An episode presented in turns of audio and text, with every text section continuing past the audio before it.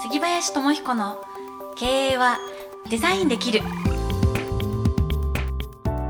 この番組はデザインの力で経営力を拡大し続けるをモットーにビジネスモデルや自社ブランドの作り方人材育成など実践経営の方法をお伝えする番組です。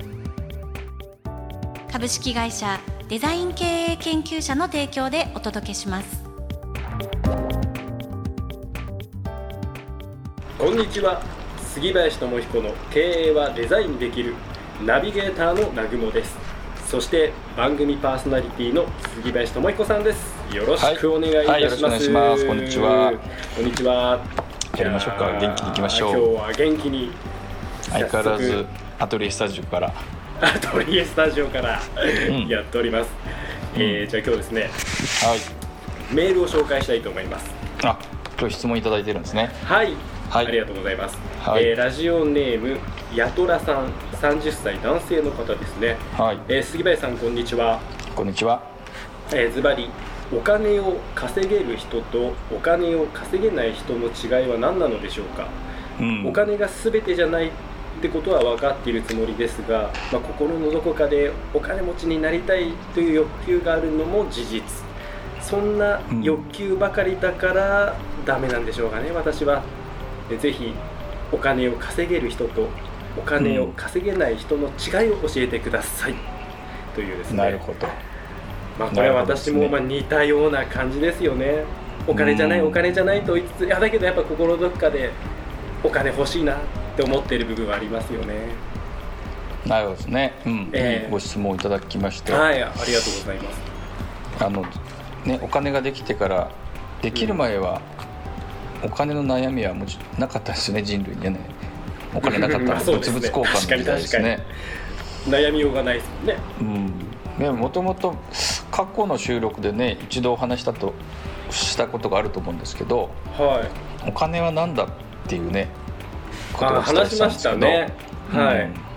お金は仕組みだって言ったんですね私はね、お伝えしたんですけど、うんあのまさにあの物々交換で魚を持って行ったけどあの実は肉が欲しくて行ったら相手の方が魚いらないって言った、うん。つまり肉が手に入らない。っていう不便さがあったんですね、はい。でそこで価値をその代代弁するというか代替するものとして何か石のお金のようなはい。石の交換の対象をこう作ったのがええお金の始まりですよね、よくやったなそんなこと。そうですよね。そういう話されてましたね。はい、うん。まあはい。便利にする道具だったんですね。うん。おかうん。肉と魚を交換するんじゃなくて、うん。その石さえあればうん。石肉に共通する肉に匹敵する石の対価があれば肉をいつでも手に入れられる。うんつまり魚をうん売ってその石何か石メーター魚の代わりの価値。はい同じ価値の基準を、あのはい。その人類原始時代なのか分かりませんけど、作り始めたのがうんお金なんですよね。ねすごいことだ。だからお金が欲しいっていうことはその時多分なかったんですね。うん。便利にするためにいつでも肉を買える、い、つでも魚を買えるっていうシステムがだったんですね。うん。うん仕組みだったんですよね、はい。うん、でそれがいつの間にか道具が目的になっている。ああはあはあはあ。なったんですね。うん。うん、おそらくですけどあのいろんな歴史を紐解いていくといつなのかなって思ったんですよね。お金が目的になっていく、うんいつだったんだろいつだったんですかね？う 気にわなまかりますせん。わかりませんけど。まああの一つ基準は株式会社っていう仕組みが、まあ、東インドあの株式会社っていうのが、まあ、過去に設立されたんですけどはい。その出資を集めてある期間この公開するための公開ってその船で物を運ぶための,、うんあの行ってこいのとこまでにかかるお金をうん集めたのが、まあ、会社の成り立ちのスタートだって言われてるんですよね。うん。なその時にお金をこう石お金たるものを持っている人が集めることで、預けたお金以上のお金が手に入るっていう。つまりお金が道具は道道具が道具を呼び始めた時にだんだん目的化。お金をお金で作るようなことができ始めた時に人間の層の上下ができ始めたんですね。雇う側と雇われる側っていう実際には上下ないんですけども人間の意識として多分そこにあのお金を持っている人と持っていない人の何か違いが社会に雰囲気ムードとして作られ始めたっていうのがあの予想されることなんですけど、はい。うん、から考えた時にご質問お金を稼ぐ人、うん、稼げる人と稼げない人の違い、うん、何でしょうか？何でしょうか？僕が思うにやっぱり人の役に立つことをやってる人はやっぱそれだけ需要があるので、うん、お金になりますよね。うん、で、まあ、自分がいいと思ってやってる事業でもやっぱり人に評価とか必要にされなかったらなかなかお金にならないだろうし、うん。まあ、そういう意味では相手あっての価値、うん、価値ですよね。うんうんうんうんそうですね一つ言えるなと思うのはですねこうこの方にお伝えできるなっていうのはさっきのお金の成り立ちからすると、うん、お金を稼げる人と稼げない人、まあ、何をもってそれをがあのお聞きして聞かれてるのかはちょっとわからないんですけど一つ違うのはお金を目的にしている人と道具にしている人。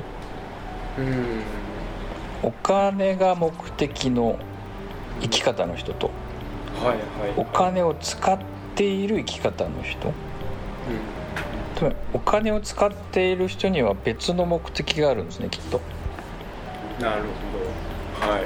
目標が、うん、でお金が稼ぎたいっていう人は比較的お金がゴール。なるほどねこの違いはあるのかなと思うんですよね。だから一つ分かりやすくお伝えをすると、はい、お金が目的の方は評価判断基準がお金なんですね。そうするとお金があるといいないと悪い、うん、あるといい、ね、ないとよろしくないっていう評価判断基準になりますよね。なりますね。でもお金が道具の方は、うん、その道具を使って目的が別の目的があるんですね。はい、でじゃあお金を使おうってなった時にその目的達成の時に、うん、じゃあお金がない場合にどうするか。道具がなければ、うん、じゃあ道具借りてくるかと。とか道具をあの増やすためにはどういうことをしたらいいのかっていうそこに評価判断ゴールじゃないのでうん、道具をどう増やしたり道具を持っているどう仲間を集めたりその方法の一つですよね。うん、はい、でこの目的やりたいので達成したいのであの道具をお持ちの方いらっしゃいませんかっていう、うん、うん、ただ単に探すあのツールなんですね。使うツールとしてやってるので、はい、つまりこうお金に振り回される方か振り回されない方かっていうねいうのは目的なのか道具なのかで結構違ってくるのかなと。ね、うん、いや本当そうですね。でそんな話をしていてですね、はい、今日はあのちょっと面白い本の紹介の仕方をしたいなって思ってるんですね。はい、この方ですとか、まあ、お若い方若くなくてもあのお読みになると非常に参考になるなっていうものをちょっと組み合わせで新しい。組み合わせで、はい、あの読むとおそらくいいだろうなっていうものがあってですね。はい一冊目はじゃあ何でしょうか？一つ目は「はい、隣の億万長者」うーん。という本でこれはあ成のアメリカの富裕層研究の第一人者のスタンリー博士とダンゴ博士。博士がいるんですね。富裕層研究に。日本にはない概念ですけどこの博士が1万人以上のうん億万長者の方にインタビューし続けてその結果をデータとして集めてるっていう。生データなんですね。すごい膨大なデータですねすごいですね1でその万人って。データを横並びにして共通項を整理してくれたんですよ、はあなるほど。億万長者の成功のうん。何かこうヒントになるようなものがじゃあうん。分かるわけですねその読めば読めば。で1万人にインタビューしてこう共通項を整理したら7つに整理できたっていうのがここの本なんですねえー、7つに集約できるものなんですね。うん。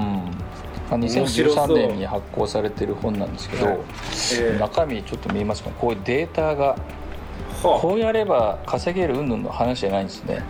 結果的にこういう状態ですっていうのを、えあのデータを公開してるんですよね。ーでねまあこれを聞くと、ちょっとあの一つこの中のですね7つの項目の中ではい、はいいきなり、まあ、一番ほぼ一番目に出てくる共通項があるんですね。なんだろう。億万長者の共通項。これこれ言われるとそりゃそうだよねなんですけどはい何ですか？共通項の第1つ目、まあはい。イントロダクションの次の2つ目なんですけどえ。これ何かっていうと倹約なんです。ー、倹約。あまあ節約ですよね。節約。うんうん。節約。をしていると。倹約倹約倹約っていうあの目次なんです、なるほど。じゃあ1万人のデータを取るとほぼ、うん。これですね。ここにこう倹約倹約倹約ってこれですあね本当だ。もうすごく倹約してるってことですね。全員がつまりははいまさか億万長者には皆さん見えないんですって。へボロボロの T シャツとジーパンで、なんか水筒を持って歩いてるだけだしとか。僕らのイメージしているい。わゆる億万長者とは全然実態が違いますよっていうことを書いてるんですね。えーまあ確かに使わなければお金は残りますね。簡単に言うとそういうことなんですよ。でそれをどのように自分の人生と向き合ってるかっていうつまりさっきのお金との向き合い方。で彼らは億万長者になりたいわけじゃないっていうのが実はこの本の言ってることあなんですね、あなるほどね。うん、お金目的とおお金目的じゃないっていう話がさっきありましたけどまさにそういう話ですね。そう。全はい。お金を目的にはしてないですね。うんうん。大体出てくるのは家族です、へー家族はどう幸せかっていうことを1円単位で考えてるっていう。ええでそこにもう一は徹底つですね。的にこだわるはい。このこれからの,、はい。あのこの時代に、まあ、どうえ個人で向き合うか会社の経営者の方が向き合うかっていうことで、うん。まあ、この合わせてこれをお伝えするといいなっていう本が一つありまして。はい2冊目。2冊目。同時にはい。コラボで「売り上げを減らそう。うわまたこれも面白そうなタイトルですね。100食屋」っていうえ1日限定100食しか出さない飲食店舗なんですね。えへえ。で営業時間がわずか3時間半なんです。で短っ。どんなに売れても100食限定。で飲食店でも残業ゼロ。っていう経営をされている、まあ、経営のこうビジネスモデルを作った100食屋っていうところなんですけど、へーはい。まあ、日本もこう成熟社会、まあ、コロナ関係なくねなっていく時に売り上げを右肩上がりにしていくっていう、あのー考え方としてあると思うんですけど、うん。日本がこう成熟社会に向かう時に、うん。うん、さっきの話ですね。何が目的なのか経営の。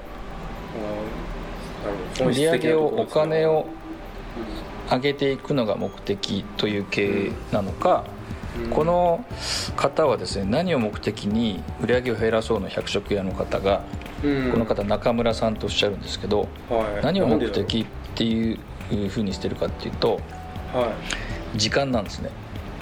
あなるほど。そこがもう最大の目的でで時間が何にあの直結するかっていうと人の人生だっていうんですねまあそれはそうですね。人の人生時間でできてますよね。はその人生を幸せにするためにい、私たちは生きているはずなのに、うん。もう朝から晩までもう立ちっぱなしで倒れそうなぐらいうん。働いてる飲食事業のスタッフを見てあー。何のために私はあの会社経営をするんだろうっていう疑問に向き合ったんですね。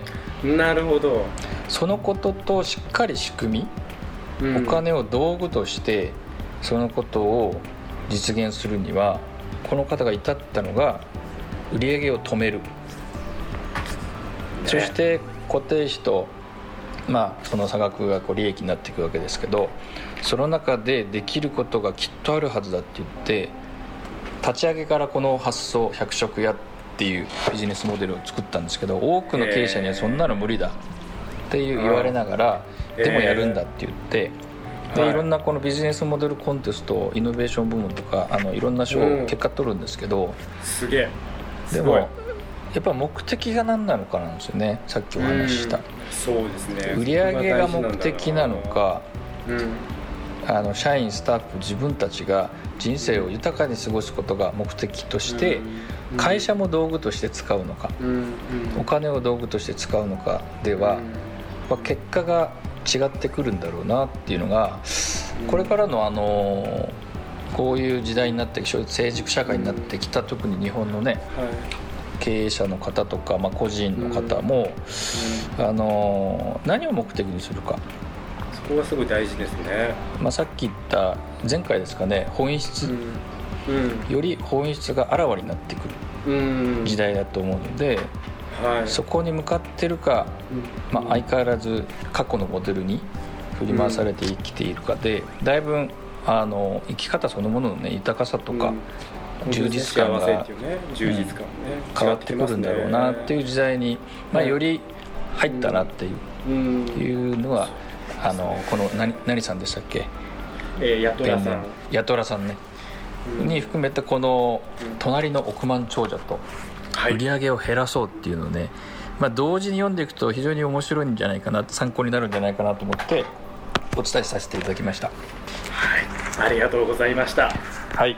それでは岩井さん、はい。今日もこの辺りで一言経営のためのヒントをよろしくお願いいたします、はい。やめることを決めてみよ杉林智彦の経営はデザインできる